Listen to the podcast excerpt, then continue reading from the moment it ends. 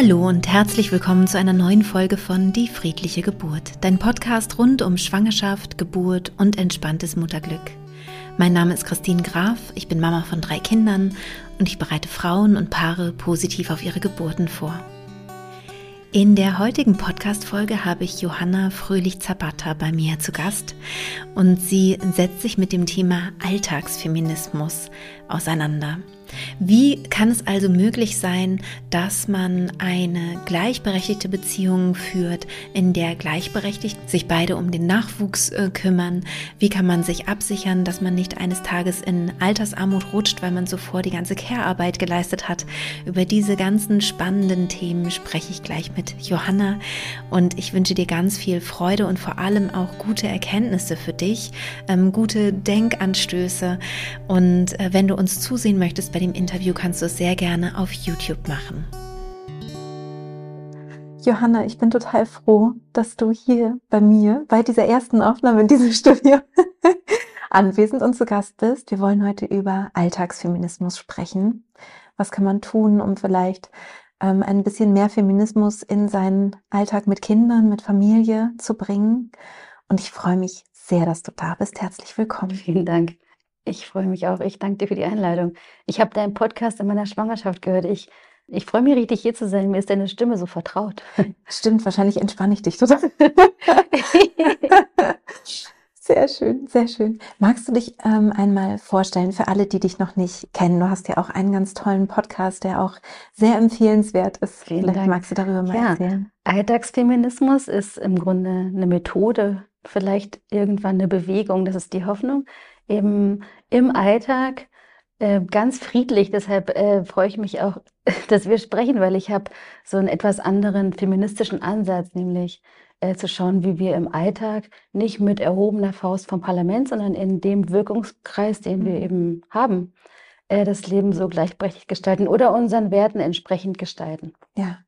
Genau, und du hast auch einen Podcast. Ich habe einen Podcast, die RBB Kultur. Mhm. Und da bette ich diese Fälle, die echten Fälle aus meiner feministischen Coaching-Praxis gesamtgesellschaftlich ein. Also am individuellen Fall schauen wir, Franzi geht in Mutterschutz und entwickelt für sich eine Lösung im, Co im Coaching. Mhm.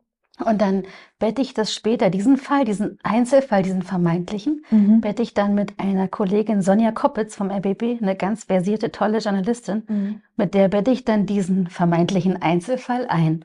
Und wir schauen, ah, was an diesem Fall ist eigentlich strukturelles Problem? Mhm. Was ist eben kein Einzelfall und mhm. wie kann, kann auch so eine Entlastung stattfinden? Das erlebe ich ganz oft. Wir kriegen so viele Zuschriften. Oh, es ist so erleichternd zu wissen, es ist nicht mein persönliches Versagen. Zum ja. Beispiel jetzt diese diesen Mutterschutz oder diese Elternzeit, die Schwangerschaft mhm. eben nicht meinen Vorstellungen, meinen Werten entsprechend leben zu können. Es gibt ein strukturelles Problem und so schauen wir immer, was ist das Politische und was ist das Private und ziselieren da und schauen, mhm. Mm, um auch, was oft auch politische Verantwortung ist, mhm. nicht bei den Familien sozusagen zu verorten und da zu versuchen mit dem fünf Uhr morgen Ritual, wir optimieren uns als ja. Mutter krass ja. und müssen eigentlich nur noch stärker und leistungsorientierter die Zeit organisieren.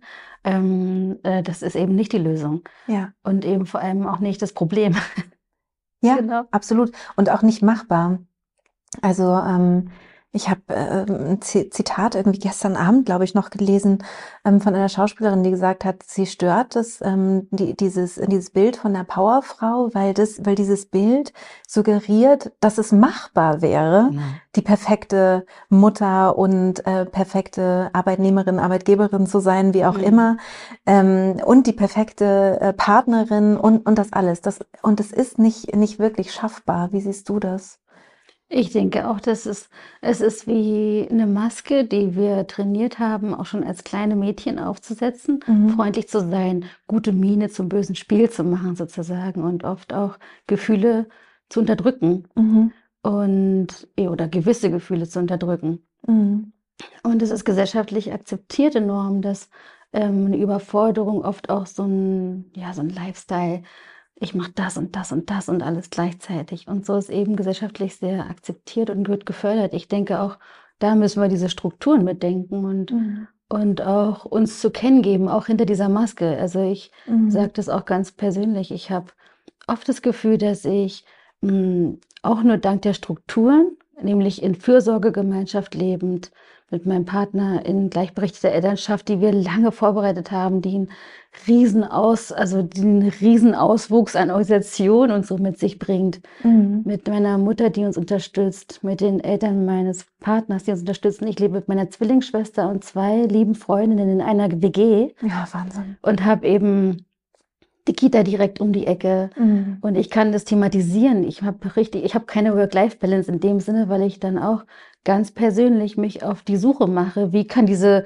vermeintliche Vereinbarkeit eigentlich gelebt werden, weil ich ja. spüre, dass es nicht funktioniert. Ja. Am Einzel, also in meinem Fall. Und dann ähm, sehe ich mich immer auch, was politisches Engagement und den Aktivismus angeht, darin bestätigt. Das ist nicht so geplant. Also die, die Kleinfamilie und so, wie es ja. aufgesetzt ist, wie das geplant ist, wie das gemeint ist, es funktioniert nicht. Ja. Es ist auch äh, belegbar. Also es sind ähm, wahnsinnig viele Frauen, nicht nur bei mir in der Praxis, sondern gesamtgesellschaftlich in der Schöpfungsdepression und haben mhm. ähm, eine riesenhohe Ausfallquote und haben wahnsinnige auch psychische Probleme mhm. und auch gesundheitliche Probleme. Ja. Ähm, ich habe mich vor allem auch theoretisch damit beschäftigt, weil ich Medizinanthropologin bin und diesen Zusammenhang zwischen Gender und Gesundheit immer wieder auch angucke. Mhm. Und viel mehr Frauen haben chronische Erkrankungen und haben ähm, wahnsinnig darunter zu leiden. Und ich finde es ganz wichtig zu sagen, nein, es ist, es funktioniert nicht. Mhm. Und es ist nicht dein persönliches Versagen. Genau. Es geht äh, richtig, geht da wie aufzuklären. Ich freue mich richtig auch, dass ja. du, du hast ja auch schon mehrere Podcasts zum Thema Mental Load mhm. oder mit diesem Sebastian Tigges zum Thema genau. Eltern ähm, aufteilen von der Elternzeit mhm. zwischen, zwischen den Eltern, zwischen beiden und da diese Überforderung sozusagen wie im Kleinen zu gucken, wie kann ich inmitten dieser strukturellen Unwägbarkeiten, wie kann ich im Kleinen Lösungen finden, ja, ja. um da ähm, diesem Burnout, diesem Eltern-Burnout vorzubeugen. Ja. Mich erinnert das auch an, an meine eigene Arbeit ähm, in der Geburtsvorbereitung, weil ich da auch sehe, es gibt ein riesiges, riesiges strukturelles Problem. Wir haben einen mhm. riesigen Hebammenmangel ähm, und, und, und. Also es gibt wirklich, wirklich Probleme. Und ähm, als Schwangere kann ich aber nicht jetzt ein strukturelles, politisches Problem lösen. Genau. Als Einzelperson schon mal gar nicht. Und mit dem, wie es gerade ist, etwas zu schaffen, also den Frauen was an die Hand mhm. zu geben, was sie selber machen können. Genau. Ähm, das ist ja so meine, meine Arbeit, der Kern meiner Arbeit. Und das erinnert mich ja gerade so ein bisschen ja. ne, daran, dass du sagst, okay, es gibt hier ein, ein politisches Problem, ein äh, gesamtgesellschaftliches Problem. Und du hast dich darauf spezialisiert zu sagen, okay, was kann denn jede einzelne Familie tun, genau. damit niemand hier überlastet ist? Also weder, ähm, äh, weder Mutter noch Vater noch zweite Mutter oder wie auch immer genau. oder alleinerziehende Mutter. Ähm, genau. wie, wie kann man das vielleicht hinkriegen? Was ist denn da der wichtigste Punkt? Also mhm. wenn du jetzt sagst, okay, jetzt äh, das wäre jetzt so der, der erste wichtige mhm. Tipp, den ich ähm, vielleicht auch Schwangeren gerne mit auf den Weg geben möchte. Ich kann ja mal ganz kurz schon mal das Buch in die Kamera halten, ähm, das du geschrieben hast mit dem wunderbaren Titel. Ähm, das Buch, das du gelesen haben solltest, bevor du Mutter wirst. Ähm, und vielleicht hat es ja damit auch ein bisschen ja. was, was zu tun. Genau. Viele beschreiben diesen Moment des Mutterwerdens als feministischen Erweckungsmoment. Mhm. Also ich habe es geschrieben, weil ich finde, dass es Sinn macht, bevor das Kind auf der Welt ist, zu fragen, wie wollen wir eigentlich leben? Ja. Und da so viel Prävention möglich ist, dass man so viel im Vorhinein organisieren kann. Ich bin so froh, dass ich feministische Therapeutin war, bevor ich meine Tochter geboren habe. Ja weil ich wusste, ich wusste von den Frauen aus meiner Praxis, was da auf mich zukommt. Mhm. Ich bin sehenden Auges da hineingeraten und habe ja. dann, ich kann es an meinem Beispiel mal festmachen, mhm. ich habe dann äh, gleich viel Elternzeit genommen, wie der Vater des mhm. Kindes. Ich habe gesehen, dass ich in der Gemeinschaft die Unterstützung habe, die, von der ich wusste, dass ich die brauchen kann mhm. mit Kleinkind. Also du hast schon in dieser Gemeinschaft gelebt, genau. in dieser WG. Mhm. Genau. Und auch trotz der Widrigkeiten, also viele Menschen sagen, kann ich, finde ich ja ganz toll, aber kann ich mir überhaupt nicht vorstellen. Also auch mhm. ganz viele kritische Stimmen. Mhm. Habt ihr doch gar nicht nötig, Architekt und Psychotherapeutin und warum macht ihr denn sowas? Das ist mhm. doch was für junge Leute. Mhm. und dann ähm, auch dem so standzuhalten und zu prüfen, wie wollen wir eigentlich leben. Das ist eigentlich die ja. große Frage. Vor Geburt des Kindes, weil da, ich muss aber auch zugeben, ähm, Schwangeren zu sagen, was da auf sie zukommt, ich glaube, ich hätte gar nicht verstanden, wenn man mir erklärt hätte, was auf mich zukommt, hätte ich das, glaube ich, gar nicht verstanden. Oft hat man ja so einen Impuls, hätte ich das vorher gewusst. Mhm. Hätte ich das vorher gewusst, hätte ich zumindest vermutlich gar nicht gewusst, wovon die Rede ist. Mhm. Weil diese Überforderung und so ein Gefühl, so ein Kampf zwischen Selbstaufgabe und Selbsterhaltung dann losging, schon unter der Geburt. Mhm. Und der ähm, hat sich, und das sehe ich auch in meinen Klientinnen oder in Freundinnenschaften, dass sich das so durchzieht und ähm, Kampf klingt jetzt gar nicht so nach friedlicher Geburt, sorry. Nein, ist alles gut. Aber es ist wie so eine Ambivalenz. Ja, ja. Und da äh, geht es wie erstmal zu erkennen, okay, das ist ein richtig guter Zeitpunkt vor der Geburt. Ich will mal konkret werden. Dann die Elternzeit fair aufzuteilen und zu gucken, auch wenn das System begünstigt, dass oft der besser verdienende Mann, weil wir leben in einer total patriarchalen Gesellschaft, ja. in der wir eine genderspezifische Berufswahl ergreifen. Mhm. Und auch Frauen, die bestimmte Berufszweige dann ähm, für sich entdecken, da geht der Gehalt, das Gehalt geht dann in dieser Branche runter. Also wir leben einfach mhm. in einer krass patriarchalen Gesellschaft, ja. in der oft im Einzelfall der Mann besser verdient. Mhm. Da ist richtig so eine Ernährerrolle, eine Ernährerfalle, in die mhm. Menschen auch gedrängt werden, richtig ja. gehend so eine Versorgerfalle. Mhm. Und von Frauen wird erwartet, dass sie die Fürsorgearbeit machen, auch schon vom kleinen Kind. Mhm. Also auch schon von meiner zweijährigen Tochter, der wird immer herangetragen hier mit der Puppe und dann muss ich immer sehen als Mutter und das Feuerwehrauto, weil wir da mal in die Richtung gucken, also Angebote zu machen und mhm. zu versuchen, dass sich das öffnet. Aber wir sind an dem Punkt, an dem es noch so ganz patriarchal zugeht. Und dann ähm, trotz dieser Struktur zu gucken, wie lässt es sich dennoch organisieren, zum Beispiel die Elternzeit fair aufzuteilen? Mhm. Oder solche, auch schon vor der Geburt des Kindes, solche Aufgaben wie die Erstausstattung, das ganze Anlesen der Dinge, die auf uns zukommen unter der Geburt, mhm. auch die Geburtsvorbereitung. Mhm. Ich finde richtig eine feministische Geburtsvorbereitung wichtig, mhm. in der schon im Vorweg klar ist, welche Aufgaben kommen auf uns zu und wie können wir Verantwortungspakete schnüren. Nicht nur Aufgaben nach Vorlieben aufteilen, sondern gucken, ganze Kompetenzpakete, also so, dass wirklich die ganze Mental Load, die ganze Denkarbeit rund ums Thema Gesundheit zum Beispiel bei einer Person liegt. Also zum Beispiel sowas wie Schule machst du, genau. ich mache Gesundheit, du machst, ne? Also dass Ernährung. Man, Erne genau. Ja. Weil sonst, hm, meinetwegen klassischer Fall, kocht sie mhm. und er macht den Einkauf, aber sie muss dann Notizen das noch schreiben und so weiter. Und dann sieht das so nach Gleichberechtigung, Gleichberechtigung aus, aber die Merkmale der Aufgaben, das ist vielleicht noch ein Thema, das auch wichtig ist, vor der Geburt anzusprechen. Aufgaben haben ganz unterschiedliche Merkmale, mhm. sind zum Beispiel lebensnotwendig, sind zeitkritisch und oder flexibel. Ein typisches Rasenmähen, was der Mann äh, jetzt im Klischee, in der Klischeefamilie übernimmt, ist total unkritisch. Ja. Kann man machen, wenn es passt. Das Armut zubereiten, davon hängt eine Menge ab. Vor- und Nachbereitung, aber auch das Überleben, die Vitaminzufuhr und all diese Dinge, die es zu bedenken gilt. Ja, und auch, dass das Kind zum äh, vernünftigen Zeitpunkt das Abendbrot kriegt, damit ja, dann der ganze Rattenschwanz, ne, das dann ja. ins Bett kommt und so weiter, eben auch funktioniert. Ja. Und nicht zufällig übernehmen typischerweise Frauen sehr ähm, zeitkritische und lebensnotwendige und zu einem bestimmten Zeitpunkt auch abschließt, also du musst ja dann nach dem Abendbrot ins Bett gehen und so. Es gibt einen Zeitdruck, also auch einen Stressfaktor.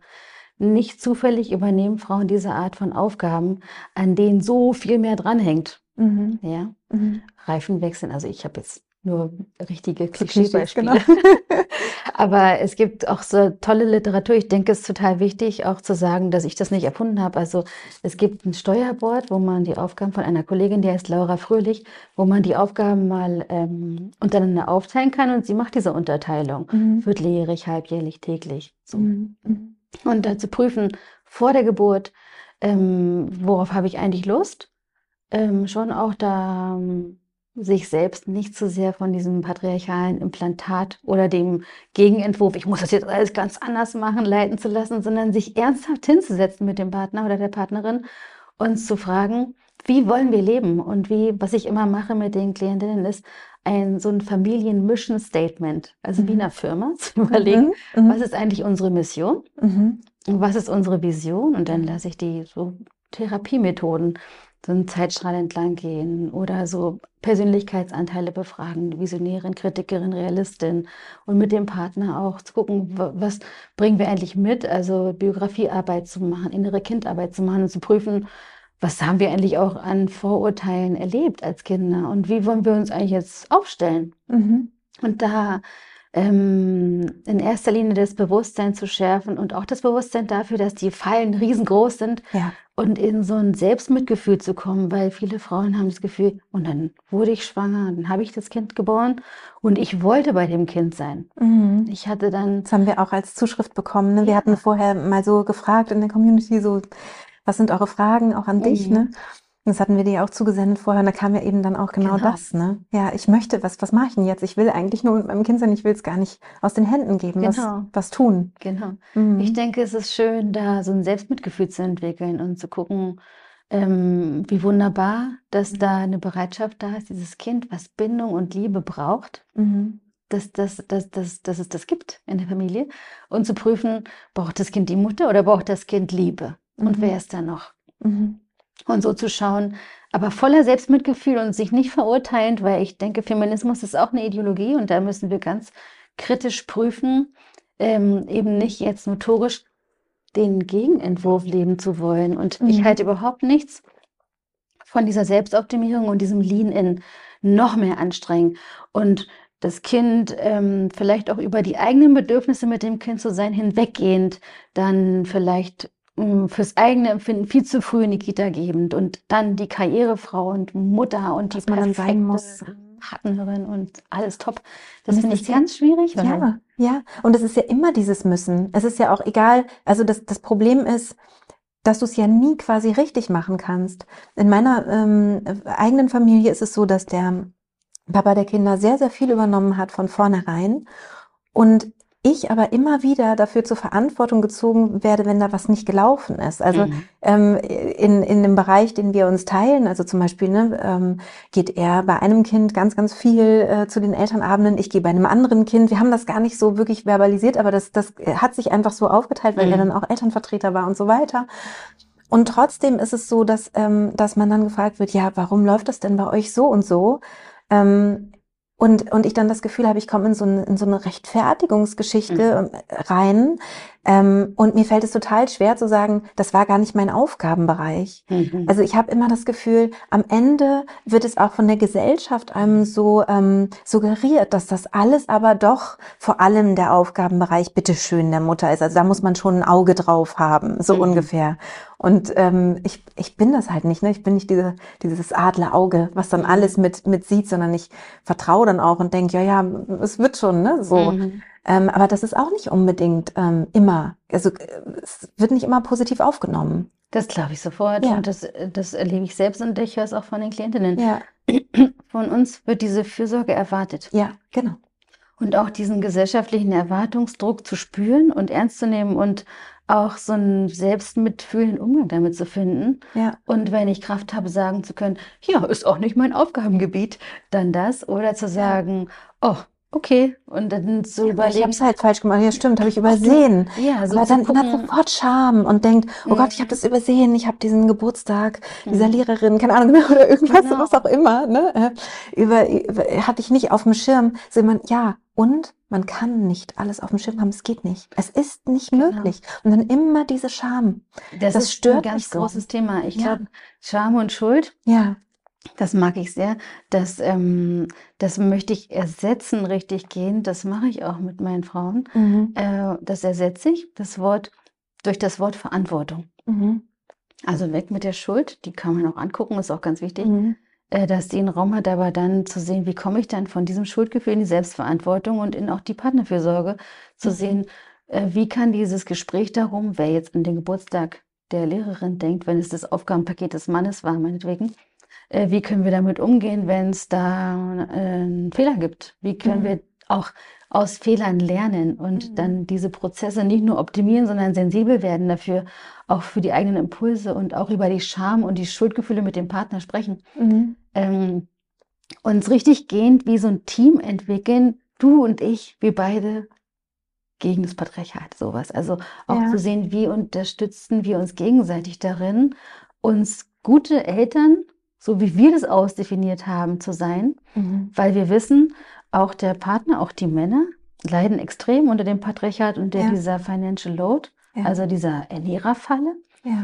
Ähm, ich erlebe es und für die meisten Frauen sogar sehr überraschend, wenn ich, ich mache so Jahrestrainings, dass ich eine Frau ein Jahr lang begleite. Mhm. Und im zweiten Teil, da geht es um Beziehungskompetenz, ich und du, da laden wir den Partner ein. Mhm. Und in diesem geschützten Raum eben erleben Frauen ihren Mann oft zum ersten Mal emotional sehr zugänglich und dann sowas sagen wie, ich habe mir das nicht ausgesucht, ich spüre den krassen Druck auf den Schultern mhm. und ich will eigentlich was anderes, mhm. aber ich kann mir das nicht erlauben. Ich habe das nicht nur anders erlebt, sondern ich habe einen Arbeitgeber, der es mir nicht ermöglicht. Ich komme da nicht gegen an, ich bin überfordert, ich wüsste nicht, wie ich die Ideale, die wir hier entwickeln, dann umsetzen. Also eine richtige Selbstoffenbarung findet statt und oft das erste Mal, weil ähm, ein Junge kennt keinen Schmerz und all diese Sprüche ja, auch dann nicht mhm. erlauben, dass das Kind, das männlich gelesen ist, sich so entwickelt, auch emotional so entwickelt. Ich will nicht sagen, dass Männer per se emotional inkompetent sind, aber da findet einfach eine andere ähm, Förderung statt. Ne? Mhm.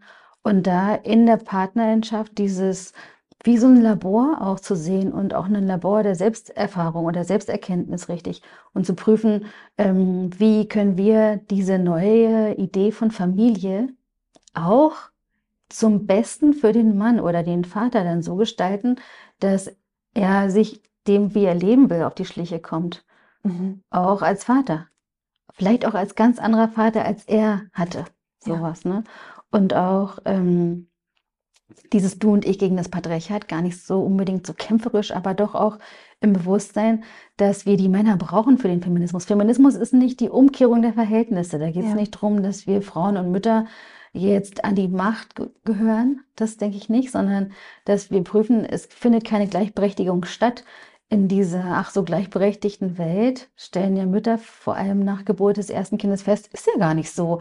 Uns wird suggeriert, wir können alles schaffen und wir können alles machen und dann kommt das erste Kind, gibt es einen Fachbegriff Retraditionalisierung mhm. und wir stellen fest, äh, plötzlich äh, sind es einfach viel mehr Zeitstunden, die wie automatisch mhm. ähm, zu der eigentlichen Arbeitszeit, also diese Anzahl der Stunden von Erwerbsarbeit, die in dieser ach so emanzipierten Welt dann Frauen in der letzten Generation haben viel mehr Frauen Erwerbsarbeit übernommen. Mhm.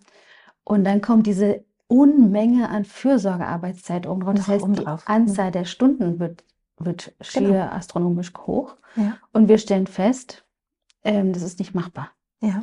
Und haben aber oft das Gefühl, das ist unser persönliches Versagen.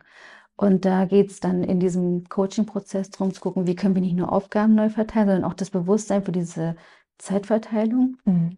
wie Zeit als neue Währung zu, zu, ja, wie zu, zu proklamieren und zu sagen, hier geht es nicht nur ums Geld. Mhm. Viele haben dieses Argument eben auch unreflektierte Männer, die sagen, ich ähm, die zum ersten Mal kommen und sagen, ich, ich kann nicht weniger arbeiten, wir brauchen das Geld. Mhm. Das stimmt oft. Und doch muss man, wenn man die Elternzeit plant zum Beispiel oder dieses Elternsein plant, nicht gucken, wie machen wir es von hier bis in 14 oder drei, 14 Monaten oder drei Jahren, sondern in den nächsten 30 Jahren, wenn sie die Teilzeit macht und dann beruflich überhaupt nicht mehr aufholen kann, um dann eben auch sich wieder auch emotional auf Augenhöhe zu begegnen. Ja. Weil finanzielle Abhängigkeit ja. emotional abhängig macht. Das bin ich ganz sicher, das habe ich schon so oft gesehen. Mhm. Dann muss man vorher eben, vor Geburt des Kindes am besten schauen, wie können wir auch eine Phase, in der durch Schwangerschaft, Geburt und Stillzeit manchmal eine also manchmal eine, eine Ungleichverteilung der Zeitaufwendung eben nicht zu, nicht zu ändern ist. Wie können wir diese Zeit fair ausgleichen und so überbrücken, mhm. dass wir auf lange Sicht als Familie so gleichberechtigt dastehen wollen, wie es nicht gesellschaftlich vorgesehen ist, sondern wie wir mhm. uns Familie vorstellen. Ja. Und wie kann diese Augenhöhe auch im Sinne des Partners ähm, weil es total sexy und romantisch ist, sich jeden Tag für die Partnerin entscheiden zu können und nicht bei ihr bleiben zu müssen. Zu müssen. Weil eine Abhängigkeit da genau. ist. Mhm. Beidseitig oft. Ja, ja, absolut. Das ist doch total romantisch, sich zu fragen, wie wollen wir jetzt das Geld aufteilen? Wie machen wir das mit dem Drei-Konten-Modell? wie machen wir das Vorgebot des Kindes mit dem Partnerschaftsvertrag für den Fall, dass wir uns trennen wollen? Also ich mache richtig so Verträge bei Anschaffung von einem größeren Gerät, zum Beispiel einer Waschmaschine, mhm. dass äh, klar ist, wer behält das Gerät bei Trennung? Ähm, das ist 20 Jahre jetzt zu nutzen. Das steht so in der Garantie. und dann wird, äh, wird geschaut, wie, wie können wir jeden Tag, wie können wir die Voraussetzung schaffen, dass wir uns jeden Tag ganz romantisch füreinander entscheiden können, ja. um niemals beieinander bleiben zu müssen. Ich finde das total romantisch. Ja, ja, ich weiß total, was du meinst. Ja, und das ist wirklich, wirklich ein ganz, ganz, ganz wichtiger Punkt. Also selbst wenn wir die ganzen finanziellen Dinge nicht haben, also weiß ich einfach aus eigener Erfahrung, dass man total mhm. schnell in eine ähm, emotionale Abhängigkeit rutschen kann. Also selbst wenn das nicht so ist, selbst wenn man mhm. total auf eigenen Beinen steht und alles selber finanziert und oder wie auch immer, ne, so kann das so schnell passieren, und wenn dann sowas noch mit reinkommt, mhm. dann ist das einfach, ja, äh, ist es einfach eine Komponente, die man für die Beziehung wirklich nicht gut gebrauchen kann. Das finde ich ganz schön, dass du das ansprichst, weil auch psychische Faktoren, also das Patriarchat, mhm. beschneidet uns im Selbstwert. Und zwar ganz unterschiedlich als mhm. Mädchen und Jung. Mhm. Ne? Wir werden ja da hinein kategorisiert mhm. in vermeintlich zwei Geschlechterkategorien. Mhm. Und dann nimmt der Selbstwert einen ganz großen Schaden bei beiden Geschlechtern, bei allen Geschlechtern.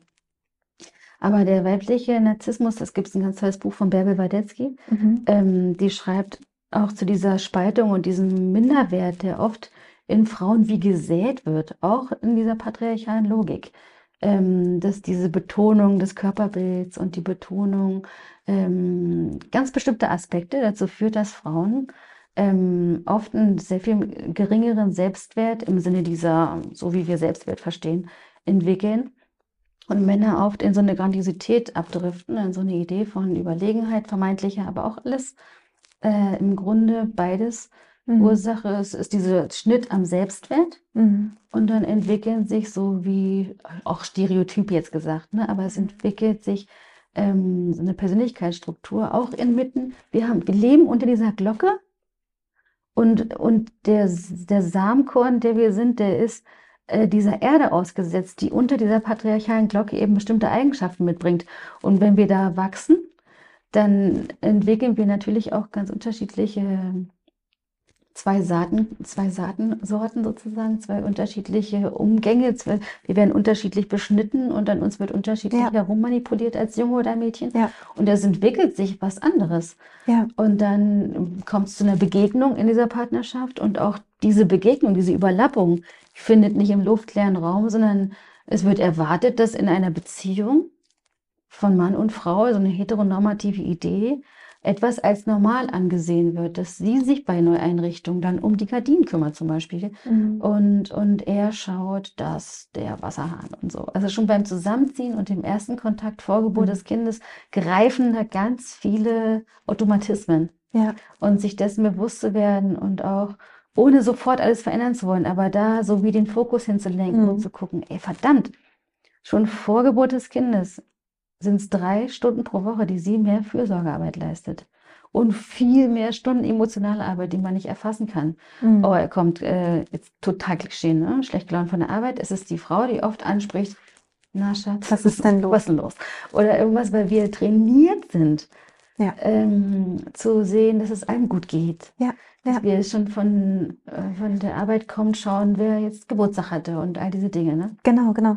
Ich habe ähm, äh, gestern eine Live-Fragestunde in meinem Kurs äh, gegeben mhm. und da gab es ein, ein, Thema, das fand ich, fand ich so spannend, weil ähm, es wurde eine Frage gestellt und ich habe gesagt, ja, guck mal, ob da drunter nicht liegt ein eigener perfektionistischer Anspruch an dich und dahinter vielleicht eine große Angst zu versagen. Und schau einfach mal, ob das vielleicht, ich lese das so ein bisschen aus deiner Frage raus, mhm und ähm, das Feedback war so spannend, weil dann mehrere geantwortet haben, ich, ich, ich fühle mich ertappt, ich fühle mich auch ertappt, ich fühle mich auch ertappt. Wie kann das sein? Und dann habe ich mhm. ihm gestern auch schon gesagt, das kann sein, weil wir das fast alle haben. Mhm. Weil wir Frauen fast alle diesen unglaublichen Anspruch an uns haben, wunderschön zu sein, äh, äh, früher ne, in der Schule Top-Zensuren mit nach Hause zu bringen und alles, alles, alles einfach richtig gut zu machen und ähm, möglichst angepasst zu leben. Und das ist natürlich ein, ein Riesenproblem dann im Familienkonstrukt, weil man da eben auch versucht, alles äh, so perfekt wie mhm. möglich zu machen und übernimmt sich ganz, ganz, ganz schnell,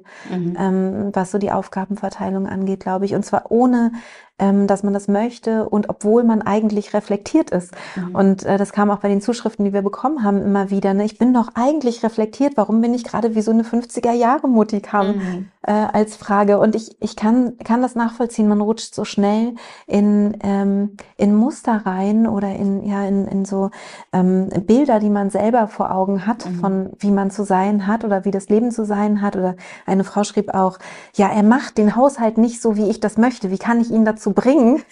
Und das ist ja wieder dieser, dieser Adlerblick oben drüber, dass der Haushalt hat so und so eigentlich zu sein. Ich sehe, wie es perfekt wäre, dann mache ich es doch lieber selber. Oder eine andere schrieb, ähm, ich, ich weiß, wie anstrengend es ist, jemanden anzulernen aus mhm. beruflichem Alltag. Und das kann ich mir gerade nicht vorstellen. Ich habe gar nicht äh, die Power dazu um jetzt meinen Partner anzulernen. Ich lese daraus, also mache ich alles selber. Mhm. Ja, und das ist natürlich auch äh, fatal. Mhm. Also Stress ist die Alltagsfeminismusfalle.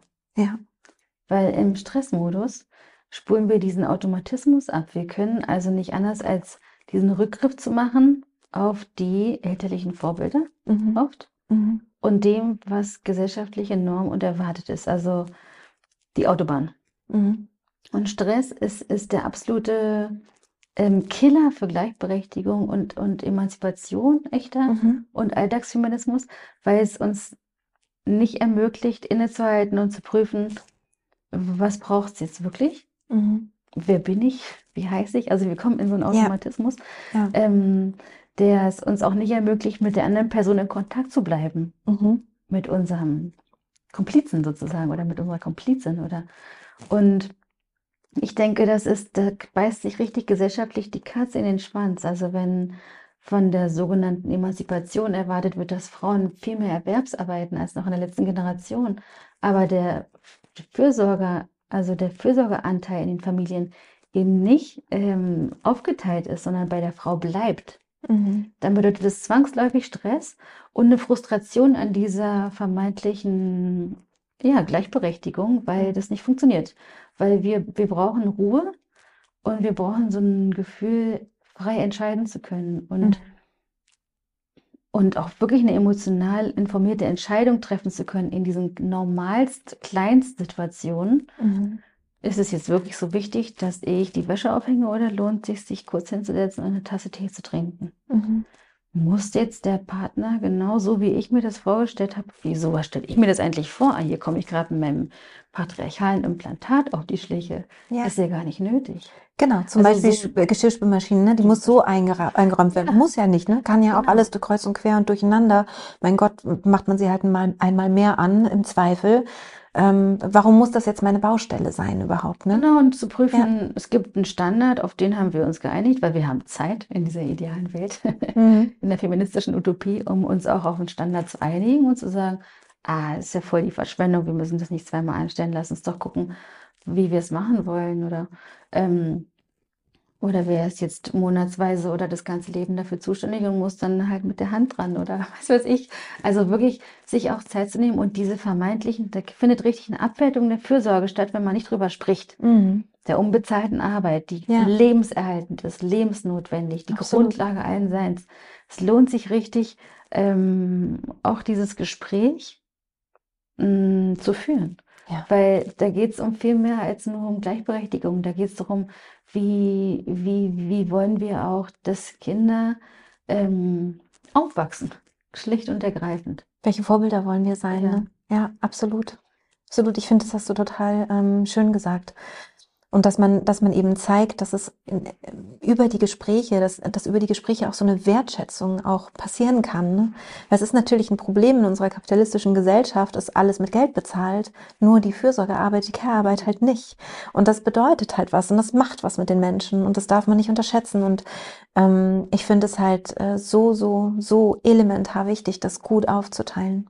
Und ich, ich bin ganz geschockt, tatsächlich, entschuldige, bin ganz geschockt, ähm, dass es so eine, so eine, so eine neue, so einen Trend gibt irgendwie von ähm, Frauen, die halt äh, sich als Hausfrauen bezeichnen und äh, sagen, nee, ich möchte gar kein äh, Geld verdienen oder so, ich möchte ähm, gerne ähm, Hausfrau und Mutter sein und das ist doch ganz wunderbar. Mhm. Und das finde ich ganz, ganz schlimm, weil das die äh, Frauen in so eine äh, Falle treibt, in so eine mhm. Abhängigkeitsfalle und also ich möchte damit nicht sagen, niemand darf mehr Hausfrau sein oder so. Mhm. Natürlich soll das jeder selber entscheiden können. Aber ähm, das mitzudenken, ich mache mich dadurch ganz, ganz äh, stark abhängig von dem Partner. Das ist, glaube ich, wichtig. Mhm. Ich habe eine App entwickelt, die heißt Care-Rechner. Da kann man nachrechnen, Ach, wie, wie viel, diese Überstunden wert sind. Du gibst also ein, mhm. wie alt sind zum Beispiel deine drei Kinder? Mhm. Wann sind die geboren? Mhm. Und seit wann lebt in einem gemeinsamen Haushalt? Mhm. Denn auch schon vor Geburt der Kinder übernehmen Frauen diese drei Stunden mehr Arbeit pro Woche.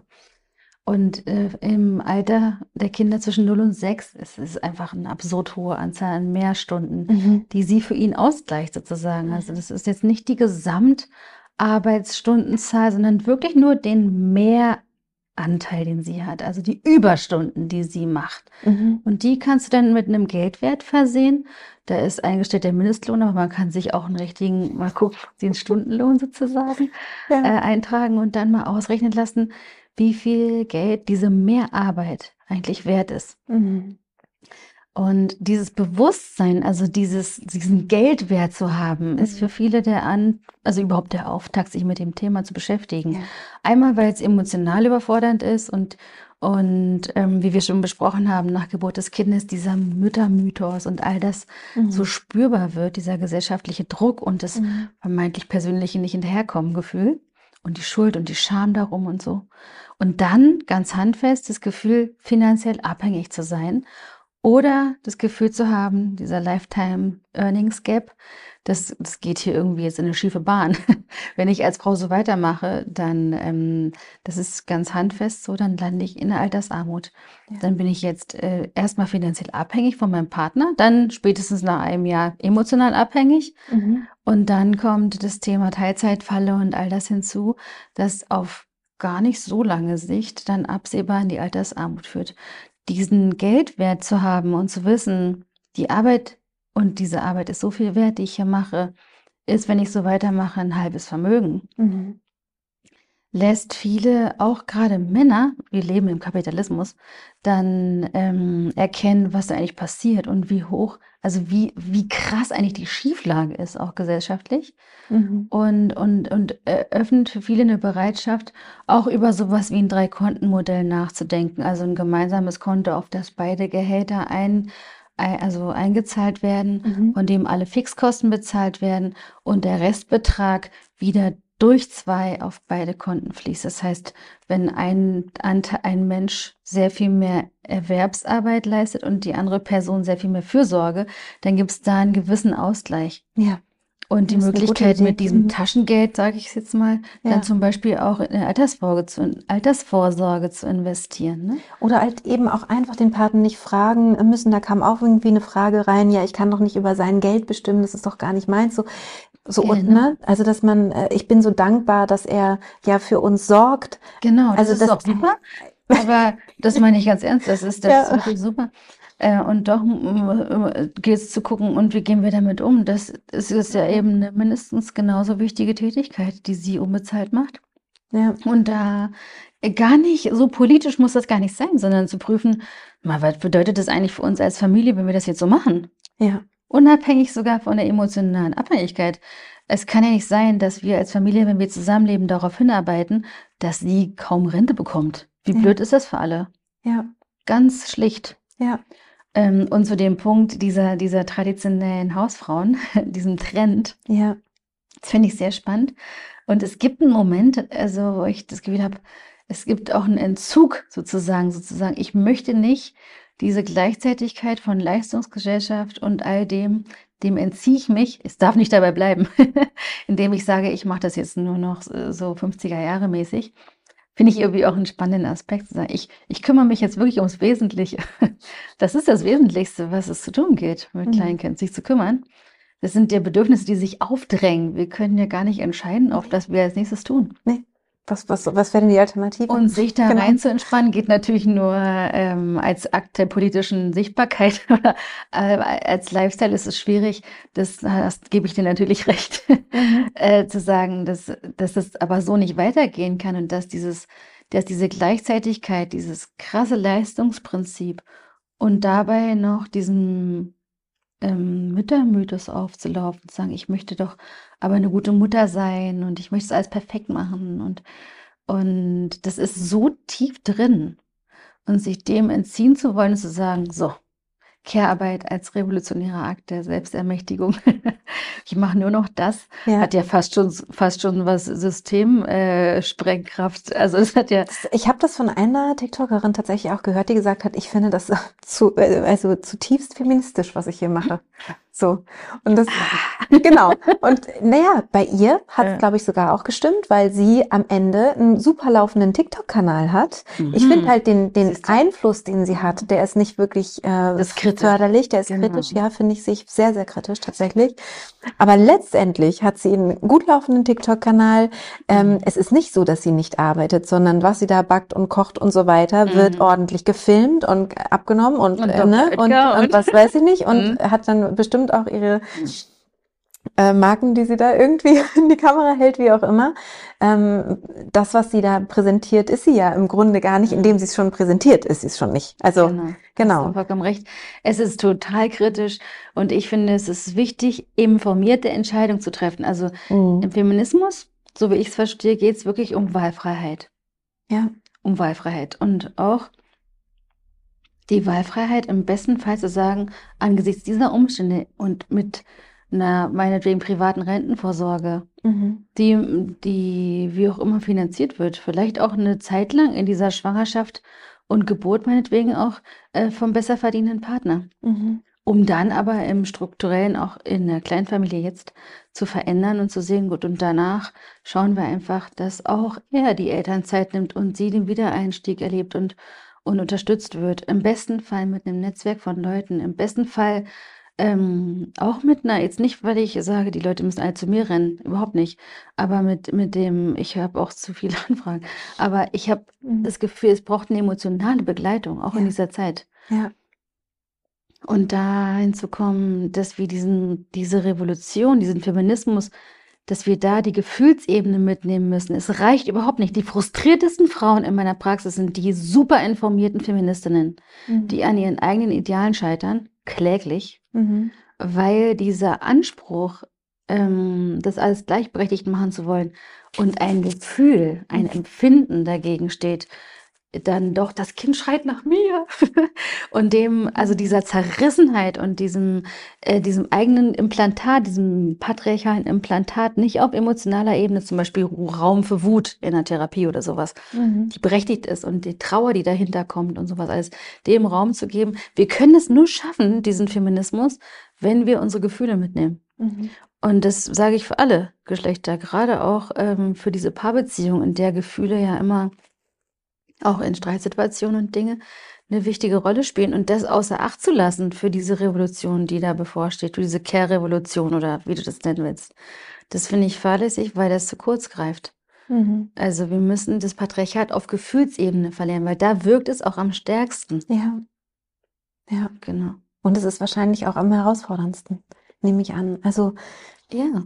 Also zu fühlen ist ja eh nicht so einfach und will gelernt sein, aber ich, das Gute ist, das kann man üben. Auch Empathie, eine ganz wichtige Fähigkeit, mhm. um das zu schaffen, auch als Paar, da mhm. in dieser super sexistischen Struktur überhaupt zu bestehen. Mhm. Empathie ist erlernbar. Mhm. Gibt es richtig tolle Übungen, auch therapeutische Übungen eben, weshalb ich glaube, dass wir das brauchen. Mhm. Äh, Empathie, um auch dieses Wohlwollen, so ein Gefühl von, wir hatten ja auch eine Frage einer einer Klientin von dir, die fragte, oh, wir rechnen uns nur noch vor, was wir jeden Tag ja. machen, ja? ja? Also es ist nur noch ein, ich habe aber das gemacht und mhm. jetzt kommst du und erzählst mir was vom ja. Pferd. So. Und ich glaube, dieses Wohlwollen schulen und diese, diese Kompetenzen, die es braucht, um das zu schaffen, mhm. Im besten Fall ohne Trennung zur gleichberechtigten Partnerschaft. Weil für viele steht das auf dem Spiel. Und für viele ist das die größte Sorge, wenn die zu mir in die Praxis kommen. Ich kann nicht noch feministischer werden, weil dann trenne ich mich. Mhm. Und ich versuche dann die Sorge zu nehmen und zu sagen, nee, das, wir können das alles erlernen. Auch gesamtgesellschaftlich. Ich glaube, das ist eine ganz wichtige Zutat, dieses Empathie üben. Mhm. Und sich wirklich in die Position des anderen zu begeben, auch mal körperlich, um nachzufühlen, zu fühlen schon wieder. Was geht da eigentlich vor? Ja. Ich finde ja, dafür ist wirklich die Elternzeit so, so, so äh, wertvoll. Du hast ja auch Sebastian Tickes schon, äh, schon erwähnt, den ich auch total ähm, empfehlen kann, also ihm mal zu folgen und so, weil er eben die Elternzeit genommen hat. Mhm. Ähm, und zwar auch schon mit ganz äh, kleinem Baby und, äh, und völlig äh, fassungslos dasteht und sagt, es kann doch nicht sein, dass wir das alle gar nicht, also dass wir das, wir, wir Männer quasi oder wir als mhm. Gesellschaft das gar nicht wissen, was die Frauen da eigentlich leisten, mhm. ja, normalerweise. Mhm. Ähm, und ich habe so gedacht, ja, das stimmt. Ich glaube, man kann das nur wirklich lernen und wirklich verstehen, was das bedeutet, wenn man das selber mal gemacht hat und dann eben nicht gemeinsam in den Urlaub fährt, wo dann wieder die, die Frau vielleicht äh, die Care-Arbeiten übernimmt in der gemeinsamen Elternzeit. Genau, sondern, sondern wirklich zu sagen, nein, das ist jetzt deine Elternzeit und ich bin weg. Und ähm, egal, was auch immer sie dann da macht in dieser Zeit, aber das ähm, das andere Elternteil wirklich alleine mit dem Kind oder mit den Kindern. Dafür lohnt es sich auch mal zu kämpfen. Ich bin ja auch ja. bei dir mit diesem friedlichen, aber dafür auch friedlich einzustehen absolut, und zu sagen. Absolut. Ich habe es damals gesagt, ich gehe keinen Tag lang länger in Elternzeit als du.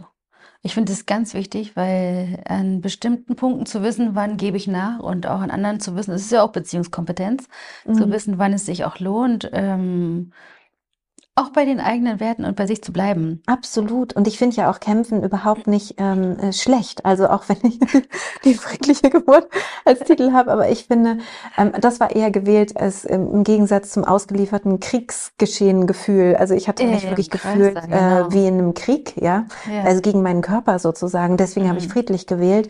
Aber friedlich heißt für mich absolut auch powervoll und kraftvoll, auch für die Geburt. Mhm. Ähm, anstrengend darf das auch sein. Mhm. Also friedlich heißt nicht, äh, äh, ne, es ist Friede, mhm. Freude, Eierkuchen. Das meine ich damit nicht. Mhm. Und ich finde auch ganz, ganz wichtig, dass wir ähm, da Lösungen finden und genau wie du sagst, für die Dinge einstehen, die wirklich wichtig sind. Und ich glaube, und das merke ich, äh, ich bin komme aus einem sehr traditionellen äh, Elternhaus mit mhm. äh, Hausfrau und mein Vater war eben der alleinige Verdiener und so weiter und er hat dann auch so gesagt, ja, was was eure Mutter hier leistet, das kann ja niemand, ne, so ist ja oh, toll und ich habe in der Art, wie er es gesagt hat, gemerkt, du, du, du verstehst es überhaupt nicht. Mhm. Du kannst es überhaupt nicht nachvollziehen, weil dann auch mal ein Spruch kam, ach, wenn ich zu Hause bleiben würde, würde ich den ganzen Tag lesen. Wo, wo ich so dachte. Ja, Christian Lindner fällt mir Also wir haben, wir sind hier zu dritt, ja. wir sind drei Kinder hier. Mhm. Was, was denkst du dir? Ne? Also das ist wir, unglaublich. Genau, und durch solche Sprüche kam dann eben raus, das ist im Grunde nur eine Blase, eine Sprechblase, die heißt, oh, was deine Mutter alles Tolles macht. Genau weil es nicht nachgefühlt ist und, und man kann es noch nicht mal äh, verdenken.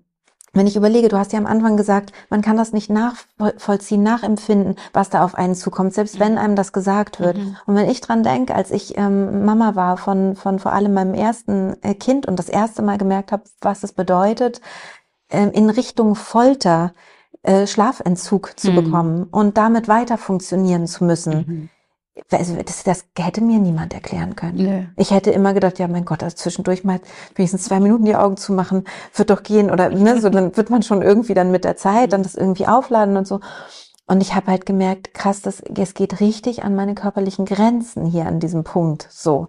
Und ähm, ich glaube, bestimmte Dinge, auch, auch dieser Mental Load, der einfach, was einfach viel ist, weil viele Dinge zu beachten sind, gerade mhm. wenn man mehrere Kinder hat ähm, diese, diesen, dieses Umfängliche zu mhm. haben und, und das zu begreifen, zu spüren, das geht nur, glaube ich, wirklich, wenn man das für eine Zeit sich wirklich aufteilt und der eine ähm, Partner, meistens ist es ja der Vater ähm, des Kindes oder der Kinder, mal wirklich alleine mit diesen Aufgaben dasteht und das alles auch mal wuppen soll. Und dann kommen wir, glaube ich, auch in eine gute Gleichberechtigung. Also ist meine Theorie. Sag mhm. gerne, was ist deine Erfahrung dazu? Also ich denke, das ist ganz wichtig, auch mhm. dieses äh, dieses Ideal zu hinterfragen, dann gemeinsam in Urlaub zu fahren, wie du sagst. Ja. Und dann hat das Kind die Bindehautentzündung. Urlaub mit Kind ist ja gar nicht so einfach. Ja, absolut. Und dann geht es auch darum, diesen Alltag, Alltagsfeminismus, diesen Alltag jetzt unabhängig von Wochenende und Urlaub so zu gestalten, weil da passiert ja auch Alltägliches und immer wieder aufs Neue. Da findet dieser ganze Stress auch statt. Und da, du sagst ja auch den Männern sozusagen das zuzumuten und das fair aufzuteilen, um eine Basis zu schaffen. Ich glaube auch ruhig über diese Elternzeit hinaus. Also mhm. das kann man natürlich in dieser Zeit gut untereinander aufteilen. Eine Grundlage, ne? so genau. in der Elternzeit zu schaffen, um dann um dann auch in Lösungen Zukunft zu, zu sehen, wie können wir denn bestimmte Aufgabenpakete schnüren mhm. und ganz langfristig die Gesundheit, auch die emotionale Gesundheit. Also ich kam auch zumindest an meine emotionalen Grenzen während der Schlaffolterzeit. aber auch sonst, ich denke, das ist ja. ganz wichtig, auch über mentale Gesundheit zu sprechen körperlich auch, aber eben auch die mentale, um langfristig zu sehen, was haben wir denn auch beide noch für Lebensträume und Visionen? Wie, wie kann auch eine was Sinnstiftendes über diese Familie hinaus entstehen, wenn wir uns gegenseitig unterstützen und uns nicht voneinander aufgeben. Mhm. Äh, wie will ich wirken? Was, also worauf kommt es uns eigentlich an? Auch um als Familie wie so einen Kraftort zu haben, an dem, von dem aus Dinge passieren können, die, ich habe richtig auch so einen aktivistischen Anteil. Ich denke, es geht auch darum, äh, mitzugestalten, ein Stück ja. weit, auch auf den Gebieten, die uns für, also die uns ansprechen. Es gibt genug zu tun. also wir stehen wirklich auch Klima und all diese Dinge an so einem, an so einem Scheideweg. Und ich finde es total wichtig zu prüfen, wie können wir diese Kernfamilie oder Familie umdeuten und definieren, um die Welt mitzugestalten. Vielleicht mhm. auch, das klingt ein bisschen naiv, aber auch zu einem besseren Ort zu machen, weil es ist nicht so schön hier. Und ich habe auch richtig, auch seitdem ich Mutter bin, das Gefühl, ähm, mitgestalten zu wollen. Es kann doch nicht, das kann so nicht bleiben. Mhm. Ja, das finde genau. ich auch ganz, ganz wichtig, dass es auch darüber Gespräche gibt. Und ich denke, weil die Rush Hour des Lebens sozusagen mhm. ja wirklich mit den Kindern gerne beginnt, ist es total wertvoll und deswegen mag ich den Titel deines Buchs so gerne, das vorher zu überlegen, also das meiste vorher zu überlegen. Da kam auch die Frage rein, ja, wie soll ich denn das vorher überlegen, wenn ich ja noch gar nicht weiß, wie es ist mit Kind? Aber ich glaube tatsächlich, dass man einiges schon vorher sich anlesen kann und ähm, es lohnt sich mit Müttern zu sprechen und mit Müttern zu sprechen. Also es lohnt sich bestimmt mit ja. Müttern zu sprechen, vielleicht ja. von zwei oder drei Kindern ähm, und und und zu prüfen, was kommt da eigentlich so wie ein Praktikum. was kommt Du, ganz zum Ernst. Du, ohne, das ja, ist doch warum eine eigentlich Entscheidung. Nicht? Es wird auch oft gefragt, es wird auch so normalisiert, Kinder zu bekommen. Ne? So mhm. ein, ah ja, jetzt bist du doch in dem besten Alter dafür und sowas. Ja. Keine Mutter äh, wird vorher gefragt, bist du dir ganz sicher, dass du das machen willst? Ja, da geht auch so ein Gesellschaftsprinzip, die perfekte Frau ist eben auch die Mutter. Daran muss man sich abarbeiten, ob man Kinder kriegt als Frau oder keine Kinder kriegt. Mhm. Wir leben in einem Patriarchat. Das bedeutet, per se, Frau sein ist ein riesen Gesundheitsrisiko, auch für die Psyche, weil damit so viel auch an Erwartung, zum Beispiel auch der Erwartung, Mutter zu sein, mhm. an uns gerichtet wird. Und da es lohnt sich wirklich, Entscheidungen bewusst zu treffen. Absolut. Ich bin so Fan von Psychotherapie. Also ich mache das ja nicht umsonst beruflich, aber so eine informierte Entscheidung zu treffen, ja. auch eine emotional informierte Entscheidung darüber, ob ich ein Kind will, mhm. ist total wichtig für die, für, ich glaube, das beeinflusst die Lebenserwartung und all die Dinge, ja. die wirklich relevant sind und, und, und auch das Gefühl von empfundener Lebensqualität. Wenn du willst, äh, wenn du das Gefühl hast, ähm, ich will unbedingt ein Kind, dann ruhig prüfen, ob das ein patriarchales Ding ist. Und die Erwartung, die von der als Kind mit Puppen spielenden Mädchen kreist und der Fürsorge, die an uns rangetragen wird als kleine Mädchen eben, ob das damit was zu tun hat. Und wenn ja, ich finde, das muss wie eine gesellschaftlich normale Frage sein. Was motiviert dich eigentlich, Mutter zu sein? Also wir haben, Oder auch Vater zu sein. Genau. Auch so eine wichtige Frage. Es wird nur aber von Frauen vor allem mhm. erwartet. Ja. Und dann kommt die biologische Uhr dazu, die tickt und all das, mhm. äh, was ich alles ganz kritisch sehe. Ich denke, es ist total ähm, wichtig zu sagen, auch öffentlich, dass das eine Frage wert ist. Mhm. Und eben kein Automatismus. Ja. Absolut. Und es gehört überhaupt auch nicht ins Frausein-Spektrum oder der Definition darum dazu. Überhaupt nicht. Ja, ja. Überhaupt nicht. Ja, ich würde ich würd gerne so noch mal. Ja, total. Ich, ich, ich denke auch äh, die ganze Zeit, ich, ich habe gar keine Uhr im, Blick gerade und weiß gar nicht, wie lange wir schon sprechen. Aber es ist so spannend. Ich könnte mit dir wahrscheinlich äh, ähm, stundenlang noch weitersprechen. Ich glaube, einen Aspekt finde ich, ähm, finde ich noch ganz, ähm, ganz wichtig, den ich dich gerne noch mal fragen würde. Mhm. Ähm, wir Frauen haben ja mit dem Kinderkriegen eine, ein, ein, eine besondere Rolle, weil unser Körper dafür benötigt wird. Und ähm, wir haben eben die, die Schwangerschaft, wir haben, wenn wir das möchten, auch die Stillzeit, wir haben die Geburten. Mhm. Ähm, und das hat eben sehr, sehr viel mit, unseren, mit unserem Körper zu tun. Mhm. Und ähm, was mir auffällt, ist ähm, auch an den Fragen, die uns geschickt wurden, ähm, dass dadurch schon so, eine, so, ein, so ein Ungleichgewicht schnell mhm. entsteht. Also die ähm, Partner, Partnerin vielleicht auch ähm, dann eher das Gefühl hat, ja, ja, das ist ja ihr, weil sie ist ja schwanger. Ne? Mhm. Sie, sie bekommt ja äh, das Kind und mhm. so weiter. Und du hattest ja ganz zu Beginn auch schon gesagt, ja Mensch, aber die Geburtsvorbereitung sollte auch ein gemeinsames Thema sein oder mhm. auch die Schwangerschaft sollte ein gemeinsames Thema mhm. sein, nicht alleine ähm, ein Thema der, der Schwangeren selbst sein. Mhm. Vielleicht ähm, magst du dazu noch mal was sagen, dass so ein Ungleichgewicht ja schnell auch dadurch entsteht, weil alleine durch die durch die Biologie und durch die mhm. Hormone, die ja auch einfach ähm, Teil davon sind, ne? wir anfangen ne, mit dem Nestbautrieb und dann fangen wir an Bücher zu lesen und eben auch Podcasts zu hören und und und und und. Und ähm, wie kriegt man da vielleicht auch die Partner mit ins Boot? Mhm. Die stehen am besten schon auch bei der Entscheidung Mhm. Was ein Kind bedeutet und ob wir das wirklich gemeinsam wollen, mhm. mit an erster Stelle. Mhm. Auch zu hinterfragen, was ist eigentlich Vater sein? Wie, wie will ich das ausleben? Ne? Mhm. Und in der Schwangerschaft dann, es gibt eben sehr viel mehr zu tun, als bloß, glücklicherweise passiert das ja fast automatisch. Ja. Das Kind reift in uns ran. Und dann gibt es diese ganzen auch Automatismen, sich zu belesen und all das. Das sind schon auch Aufgaben, die ich denke, auf den Tisch gehören und die auch aufgeteilt gehören. Mhm. Auch die Frage darum, ist nämlich, es ist wirklich nicht so einfach, weil es ist ihr Körper und selbstbestimmt in dem Körper sein bedeutet auch entscheiden zu können, esse ich jetzt die Salami oder nicht. Mhm. Und wollen wir jetzt als Feministin das Gespräch darüber führen, was ich essen kann oder nicht während der Schwangerschaft? Also wie viel Mitverantwortung und wie kann das alles ausgestaltet werden, gehört da jetzt mhm. dazu? Das finde ich total die spannende Frage. Mhm. Wie kann eigentlich auch feministisch Schwangersein stattfinden? Ich denke, indem wir darüber reden, Mhm. Und in dem auch, ähm, ich finde die Frage, Männer mit ins Boot zu holen bei der Schwangerschaft, das finde ich schon sehr kritisch, weil die sind Teil dieser dieses Absolut. Konstrukts, dieser Idee. Ja. Da geht es nicht darum, das klingt jetzt vielleicht ein bisschen radikal, aber ich empfinde es so, da geht es nicht darum, die mit ins Boot zu holen. Die sind im das Boot. Das ist zu spät. also sind der im Boot. ist abgefahren.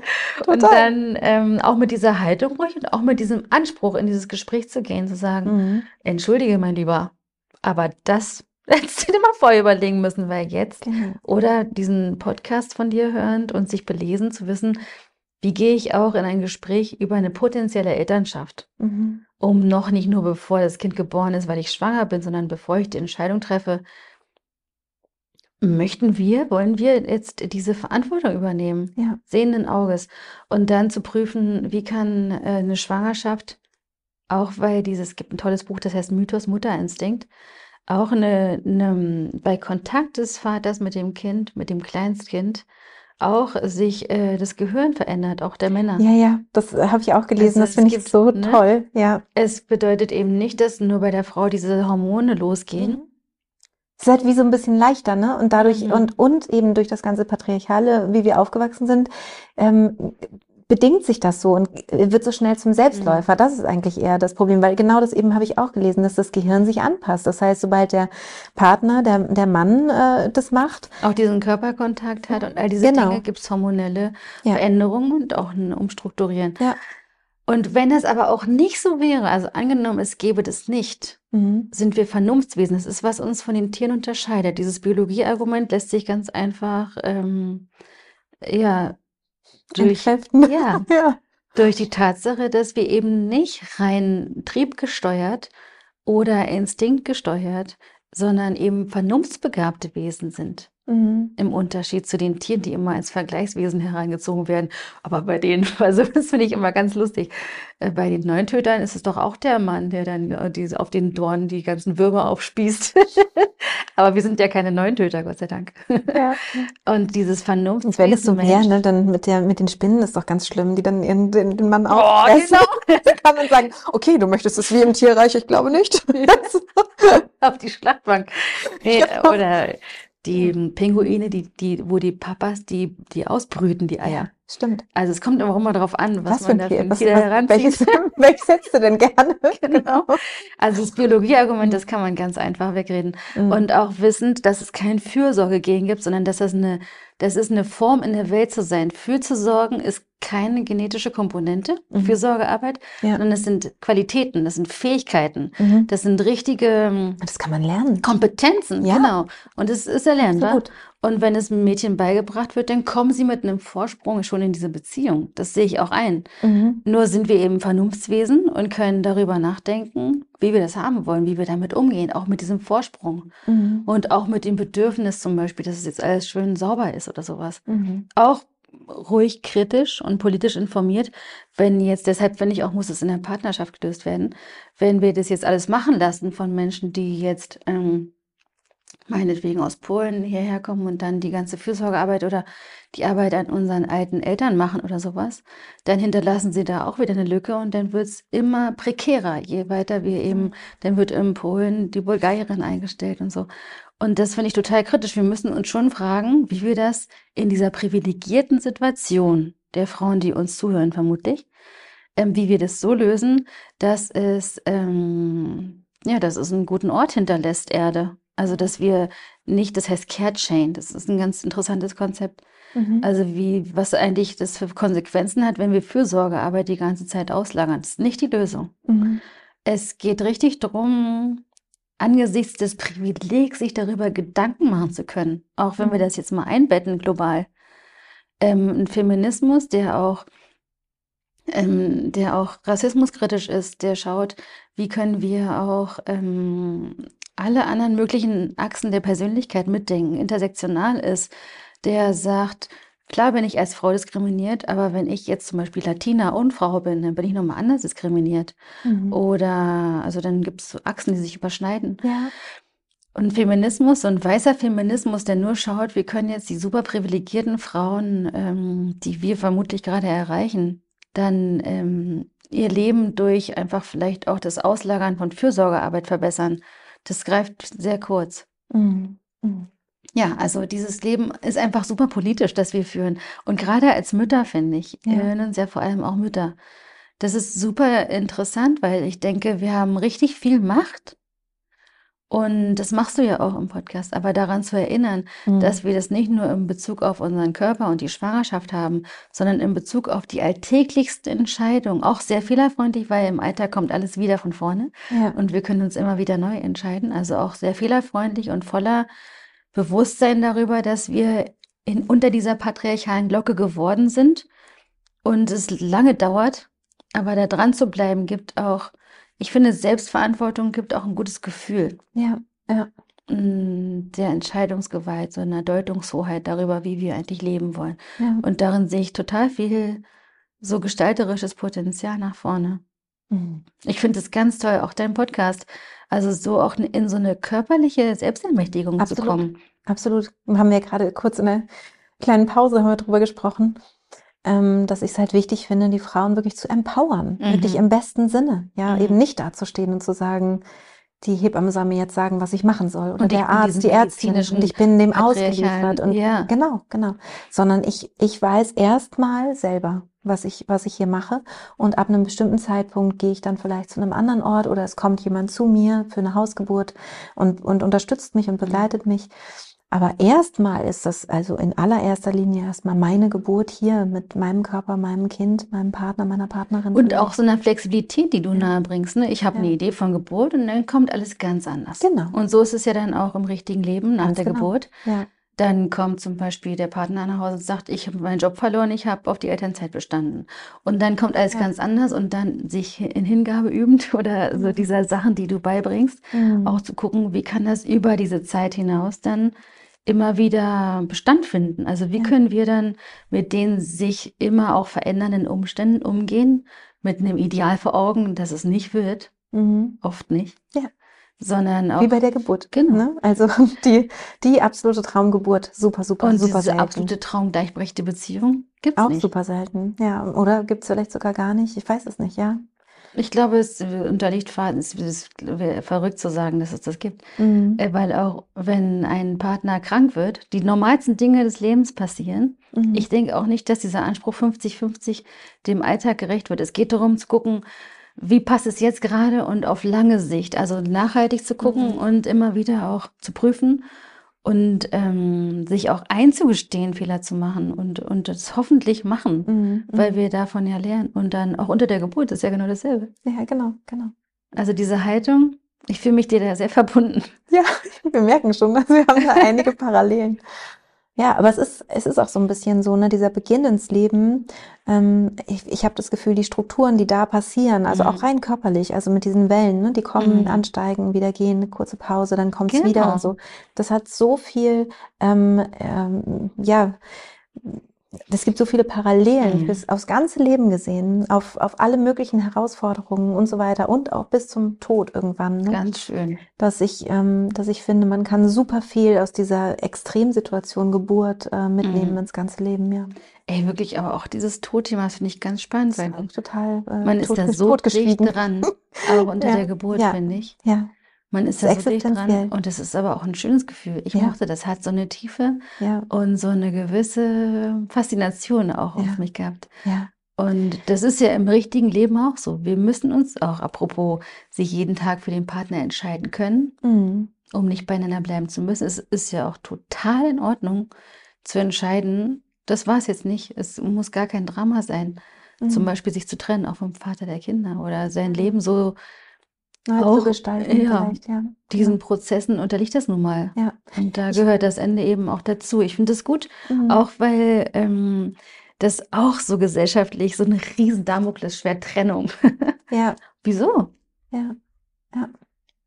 Naja, ich, ich finde es halt so schön, dass du ähm, das hier wirklich noch so ganz deutlich gemacht hast, ne, dass es darum geht, wie wollen wir denn als Familie, also wo soll es denn hingehen? Ne? Mhm. Also es bringt doch nichts, wenn wir uns jetzt gemeinsam in meine Altersarmut hineinarbeiten, zum Beispiel. Ne? Also genau. Also das, ähm, also das wirklich, wirklich zu besprechen und ähm, ja, also ich finde auch den Gedanken, es ist doch romantisch, mhm. hattest du gesagt, ne? Ähm, sich zu überlegen, ähm, also wie wäre es im Fall der Trennung, um dann eben freiwillig beieinander zu bleiben, in, in diesem Gefühl von, ich muss hier gar nichts, sondern ich mache das, weil ich gerne mit dir bin, weil ich dich liebe und diese Familie liebe und die auch so will. Ähm, und das gibt natürlich viel mehr Gestalt Gestaltungsfreiheit, ne, wenn man und schönere Beziehungen, natürlich, besseren Sex, also was. Also das glaube ich ganz fest. Ja, ja. Also es ist es ist ein totaler Mehrwert, ja. auch aus einer Freiheit heraus ja. Sachen zu entscheiden und wirklich ja. gemeinsam zu fühlen.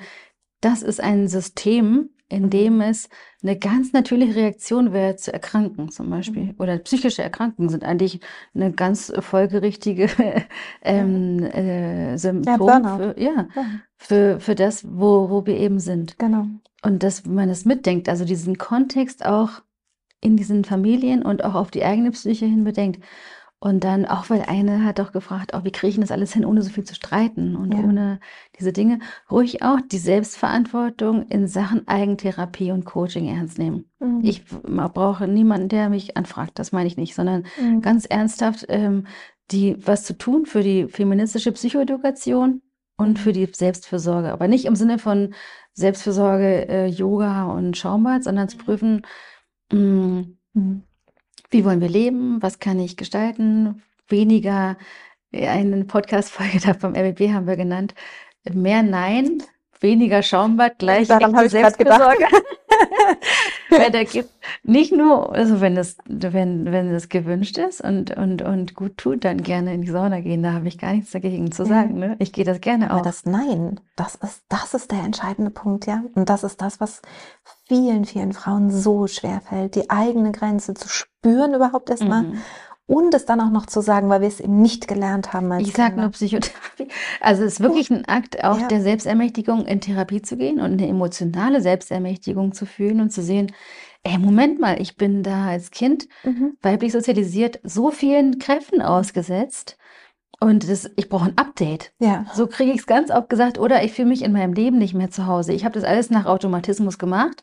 Jetzt sitze ich hier, zweites Kind ich fühle mich nicht mehr zu Hause. Ich, es hat überhaupt nichts mehr mit mir. Ich, ich kann mich nicht mehr. Ich habe mich verloren. Genau. Ich weiß nicht mehr, was du vorhin ja auch so meintest. Ich weiß nicht mehr, wie ich heiße. Ne? Mhm. Dieses, also, dass das, ähm, ja, dass das äh, kultiviert werden darf und dass man wieder merkt, so was waren denn eigentlich mal meine Hobbys? Was habe ich eigentlich mal gerne gemacht? Was was mhm. nährt mich eigentlich? Ja, was will ich eigentlich machen? Mhm. Und all diese diese Punkte auch sich wiederzufinden und nicht zu verlieren in dem ganzen, ne, in diesen ganzen Automatismen. Und dann Komplizinnenschaft, vielleicht als wichtigen Punkt noch, sich mit anderen Frauen auszutauschen und auch in mhm. Kontakt zu sein. Mhm. Das, es gibt ganz viel Kraft, ja, mit anderen absolut. Menschen zu sein, die eine ähnliche ja. Erfahrung gemacht haben. Ja. Ich will jetzt gar nicht so esoterisch idealisieren und Frauenkreise oder irgend sowas, nein, sondern diese, diesen Austausch. Ich finde Frauenkreis ganz toll. Ich mache das ja beruflich, aber weißt du, für die ich Leute, die mich weiß, hören, du, aber ich finde ich so, ich finde das großartig. Ich merke mhm. das immer schon mit einer Freundin oder auch wenn wir hier sitzen und reden, entsteht ja auch schon mhm. was. Ähm, und wenn man da mit mehreren ist, das ist so schön genau. und so äh, stärkend. Ich liebe das total. Mhm. Für mich ist es auch eine richtige Kraftquelle. Ja, also absolut, absolut ganz wichtig. Johanna, ich denke, ich habe so das Gefühl, wir sollten mal zum Ende kommen. Ähm, ich bedanke mich ganz, ganz herzlich, dass du heute hier warst. Vielleicht gibt es noch irgendwas, wo du denkst, das würde ich gerne noch, noch sagen. Ähm, vielleicht möchtest du auch noch sagen, wo man dich ähm, findet. Wir haben es ja schon so ein bisschen erwähnt. Ich kann auch das Buch äh, nochmal zeigen, was ich total äh, lesenswert finde von dir. Gerne vor der Schwangerschaft schon ähm, und sonst halt auch in der Schwangerschaft oder auch in den ersten Kinderjahren. Ich glaube, das lohnt sich auf jeden Fall.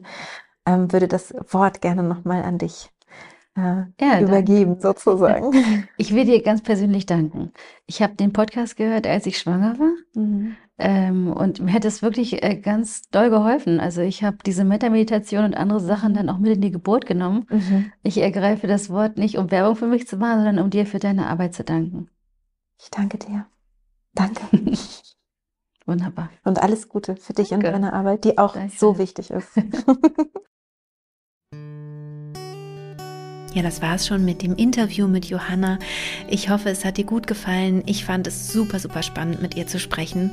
Und du kannst uns natürlich gerne auf Instagram auch gerne wieder etwas schreiben. Es wird wieder einen Post geben zu diesem Thema und ähm, wir freuen uns da auf jeden Fall auf Kommentare. Ich wünsche dir von ganzem Herzen, wenn du gerade schwanger bist oder vielleicht auch schon ein oder mehrere Kinder hast, dass du einen guten Weg findest, äh, in deiner Partnerschaft eine Gleichberechtigung zu leben, sodass du einfach glücklich bist, dich so ausleben kannst, wie du es möchtest, wie es zu dir passt und äh, gleichzeitig eben auch ähm, sicher sein kannst, dass du abgesichert bist im Alter und all diese Dinge, die einfach auch wirklich wichtig sind. Alles Liebe und bis bald, deine Christine.